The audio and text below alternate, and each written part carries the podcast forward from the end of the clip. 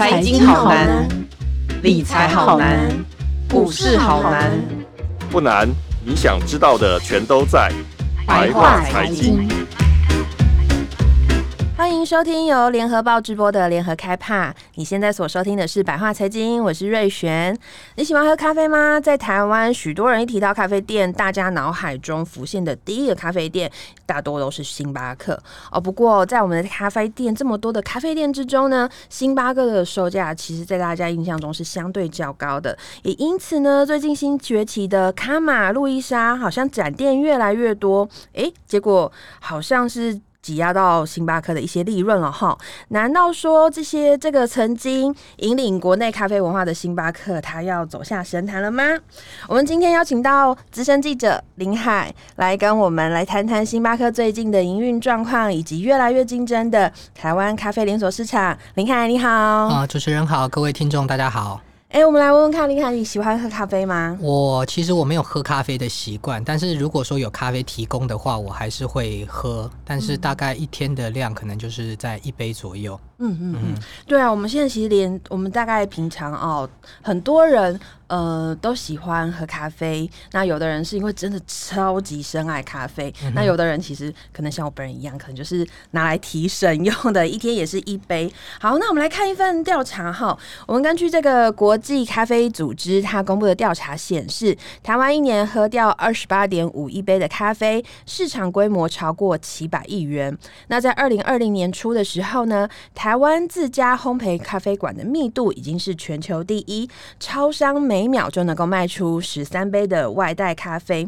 看起来台湾的咖啡市场是这么的大，可是呢，我们不能忽视的是，新冠肺炎疫情去年来了之后，我们有一段时间其实是三级警戒的。那个时间点，大家都待在家里没有外出，所以呢，有一些咖啡店也因为疫情遇到这不小的冲击。尤其我以前比较熟悉的上班地点附近的。咖啡店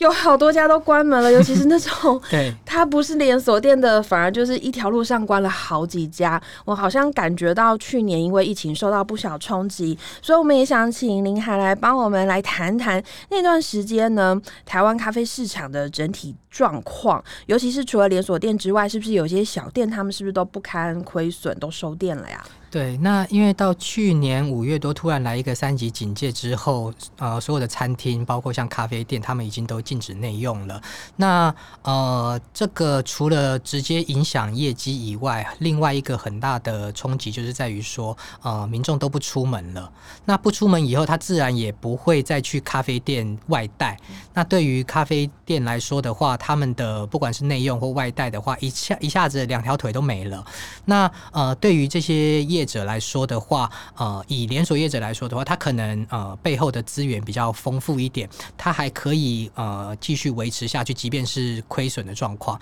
那有很多台湾的特色小咖啡馆的话，它是独独立经营的，它背后没有呃大集团支撑，那也没有很充分的现金流，所以一旦说没有业绩进来的时候，那他可能他的营运上马上就没有办法维持，包括他的房租，包括他的原料，包括他的人事成本等，他都一下子都要付出这么多的时候，呃，他的背负的压力其实就非常的沉重。那呃，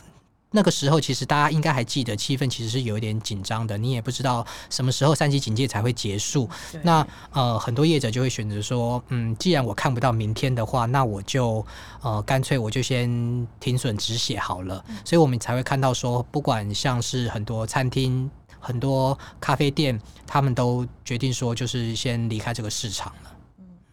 对啊，可是我看好像卡玛或是路易莎这样子的连锁店，好像他们这几年是不是越开越多？而且，比如说路易莎，它可能本来只有一个小店面，但是好像它开的是平数越来越大的门市，对不对？对，没错。因为特别呃，从星巴克在二十多年前进来台湾之后，呃。第一个，它当然是因为它有国外的品牌效力。那当时的台湾咖啡市场其实并不是那么样的成熟。那呃，可能有一点呃，外来和尚会念经，外国月亮比较圆的这种效力。那呃，这个星巴克一进来台湾的时候，它其实就算是带领了台湾的咖啡风潮。那呃，星巴克很多的呃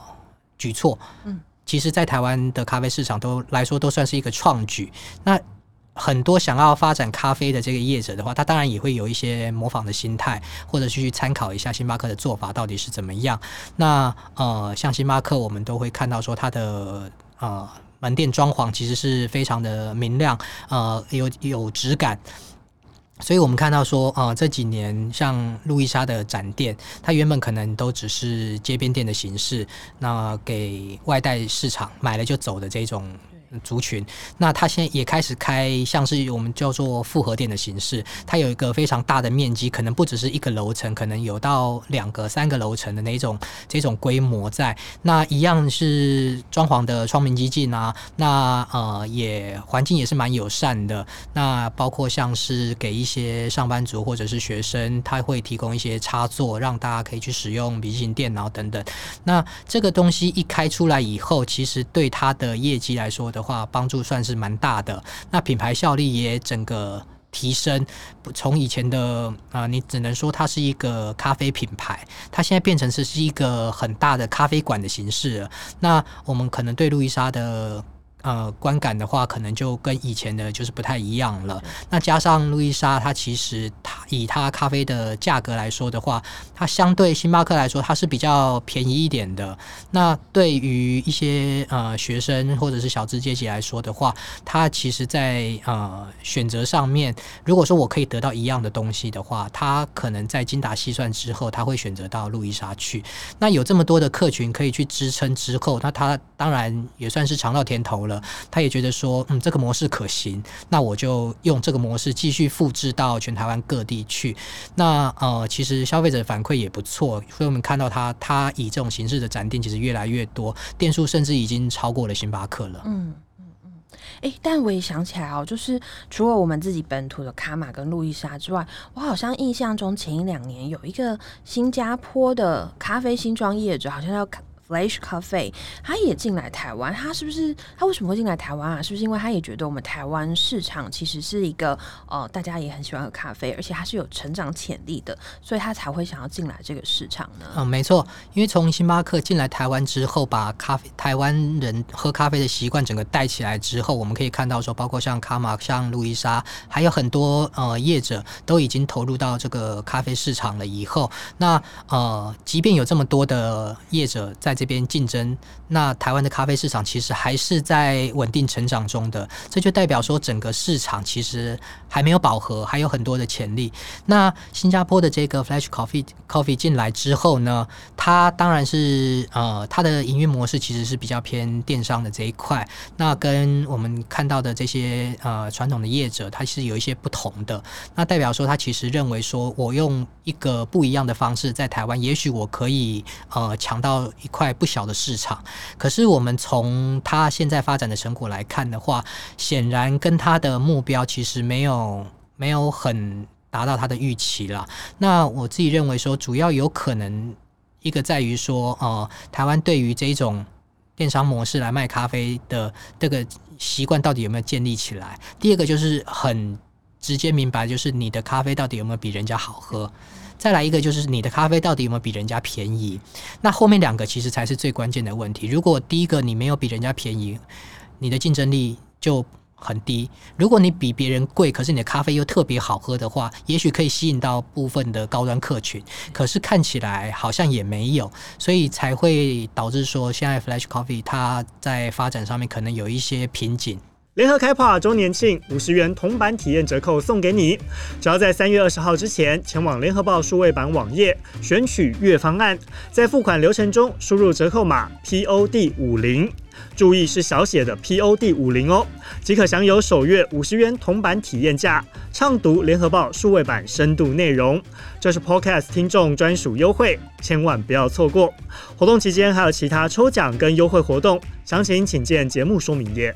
讲了这么多，呃，我们这几年比较常听到的，比如说卡玛、路易莎，或是新进来的 Flash 咖啡之后，我们再回来看我们当年的龙头哦，现在一样也是龙头。就我想回来谈谈看星巴克，星巴克在台湾人心中真的是很重要的咖啡品牌。对，我们常都在讲说，哎、欸，呃，朋友，我们要约出去，我们就约在哪边哪边的星巴克见面吧，对，或是怎么样。所以其实，在大家心目中，只要只要谈到咖啡店，大家真的第一时间浮现的都是星巴克。但其实我们其实也有发现说，说呃，过去二十年来，它虽然是屹立不摇，但感觉在去年，好像也是因为这个疫情有受到一点点的影响。好，所以我们从这部分，我们想先来谈谈看，说我们可以请您来帮我们谈谈这段历史，就是过去二十年来，星巴克有没有什么样特别的成长轨迹、重大的里程碑？尤其是它。哦，我们好像印象比较深刻，是一九九八年设计设立以来，好像光是在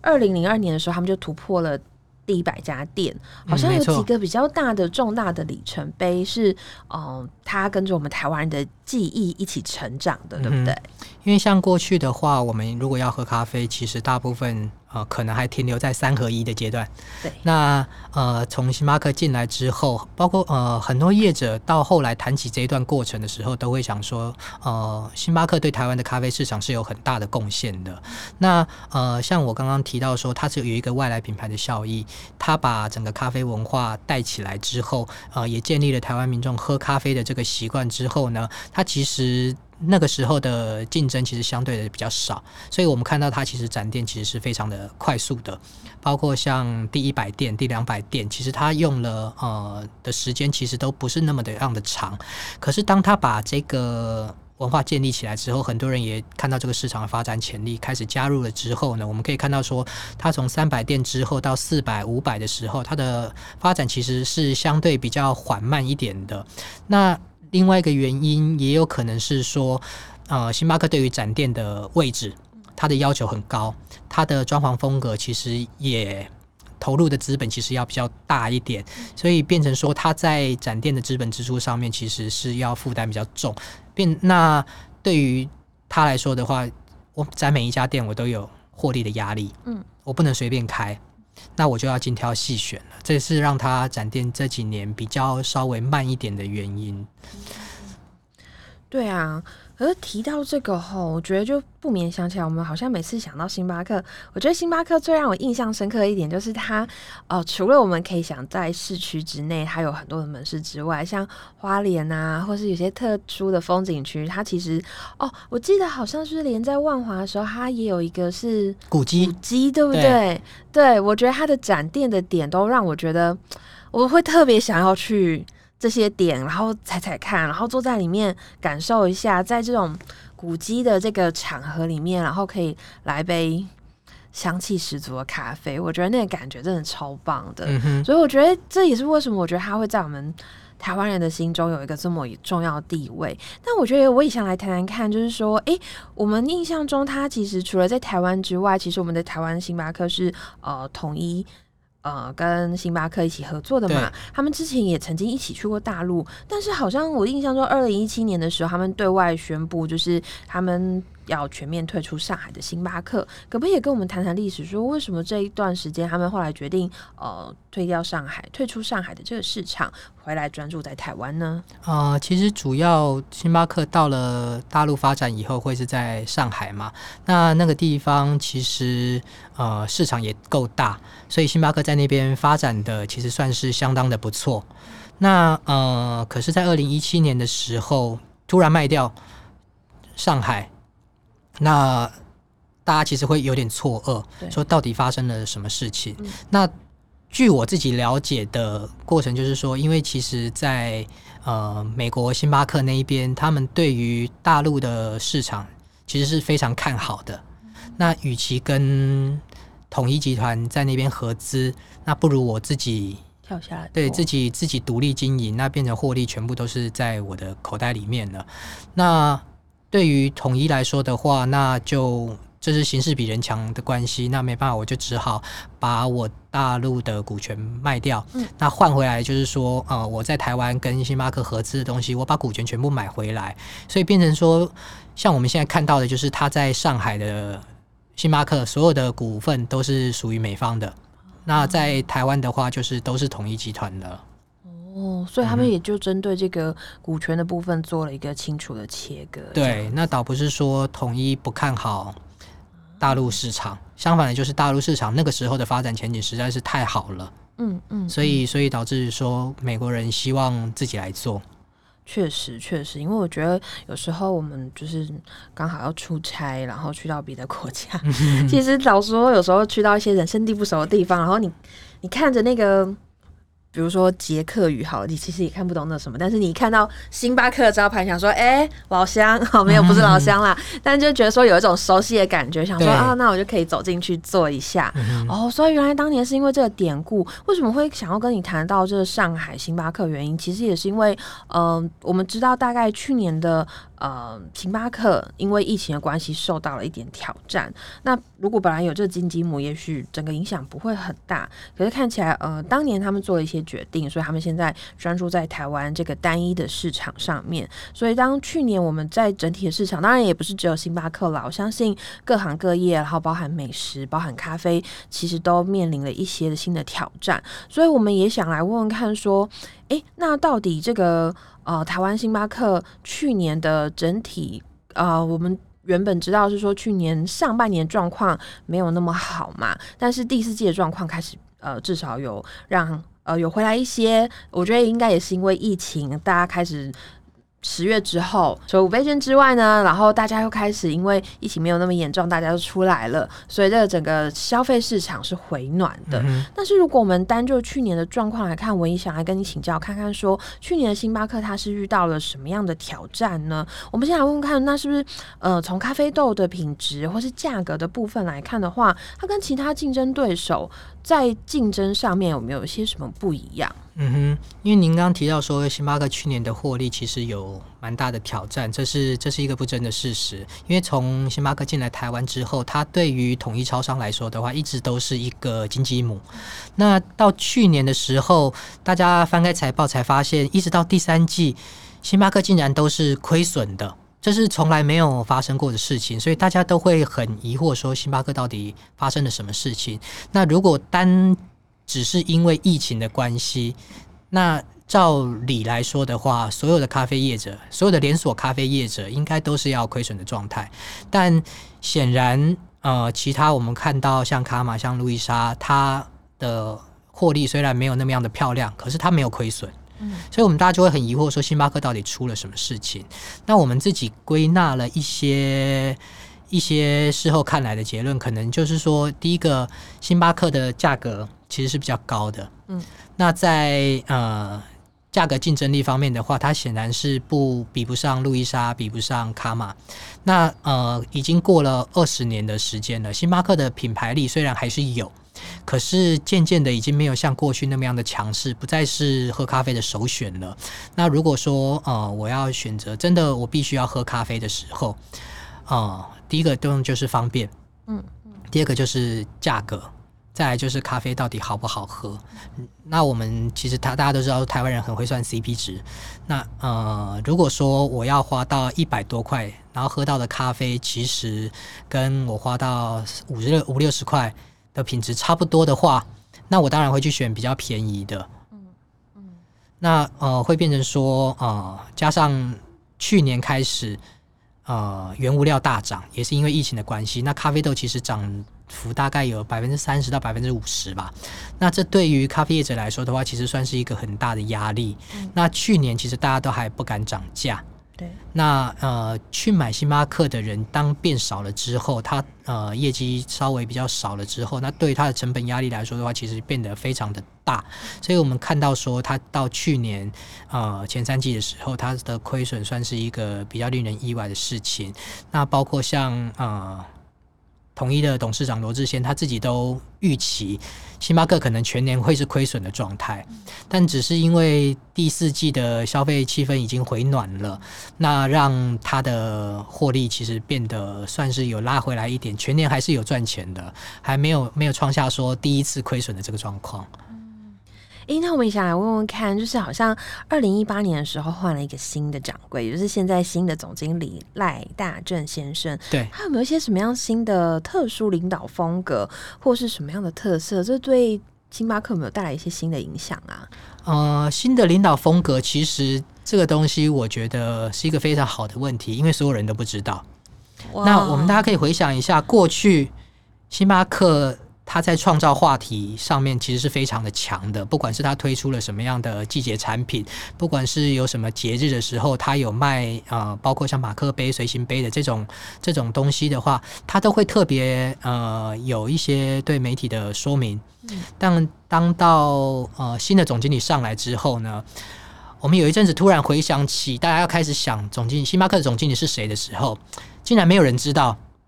哇！那包括像很多同业，我们从来没有见过这个总经理，这么低调，所以我们没有办法去谈总经理的领导风格。哦、但是我们观察星巴克的这呃几年的时间来看起来，说他的呃政策其实是在话题的创造力方面，它其实是已经比较弱了一点了。我们如果要提到咖啡业者的话，我们当然还是会提到星巴克，但是有话题的。业者反而像是您刚刚提到的卡玛，像是呃路易莎，甚至连八十五度 C 创造话题的能量都比星巴克来的强，所以我觉得呃，这对于星巴克来说的话，嗯，到底是不是一件好事？我觉得呃，可能大家会要去思考一下。确实，在品牌力这个上面，有时候大家觉得会不会太过度宣传？可是不是，其实我觉得，除了你本身的 slogan、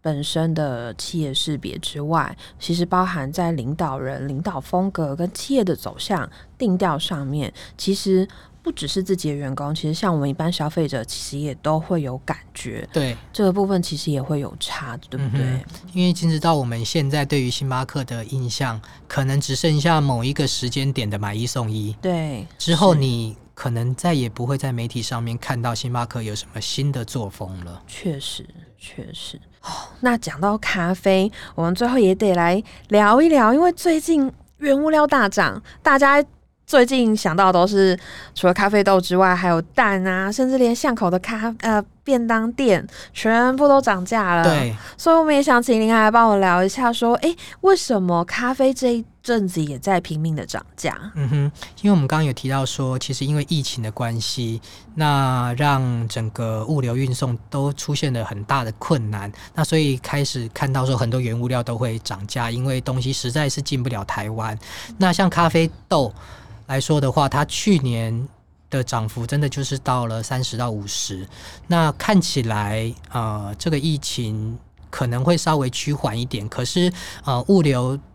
不顺的这个状况，其实应该还是会再持续一段时间。那对于咖啡业者来说的话，它几乎最大的那个原料就是要咖啡豆。嗯，那咖啡豆的价格如果再一直涨下去的话，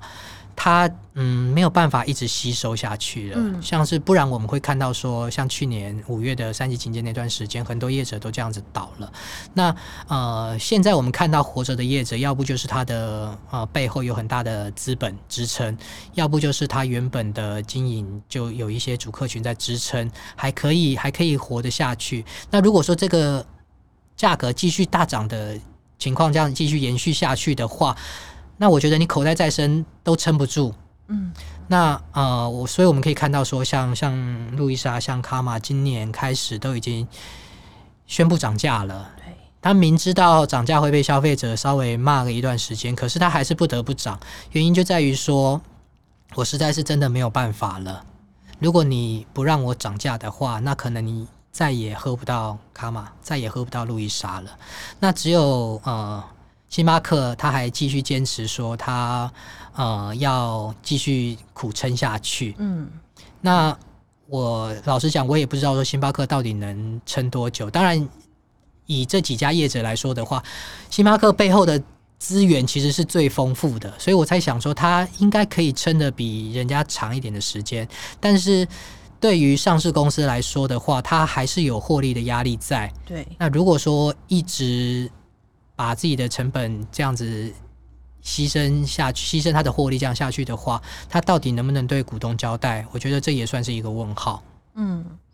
那你觉得在可预见不久的未来，我们是不是还要继续再面临咖啡持续涨价的问题啊？嗯、呃，我觉得当这一波涨价过完之后，大家应该可以有一段时间的平稳期了。嗯，除非说我们看到呃咖啡价格又呃咖啡豆的价格在继续的往上走，有很明显的幅度再往上走的话，那也许到明年初可能又再会有再一波的涨价。但以现在来说的话，我相信这些业者在计算那些涨价的幅度的时候，就已经把呃。过去的这一段时间吃掉的这些获利，跟你接下来可能一年的时间可能要牺牲掉的获利，都已经算进去了。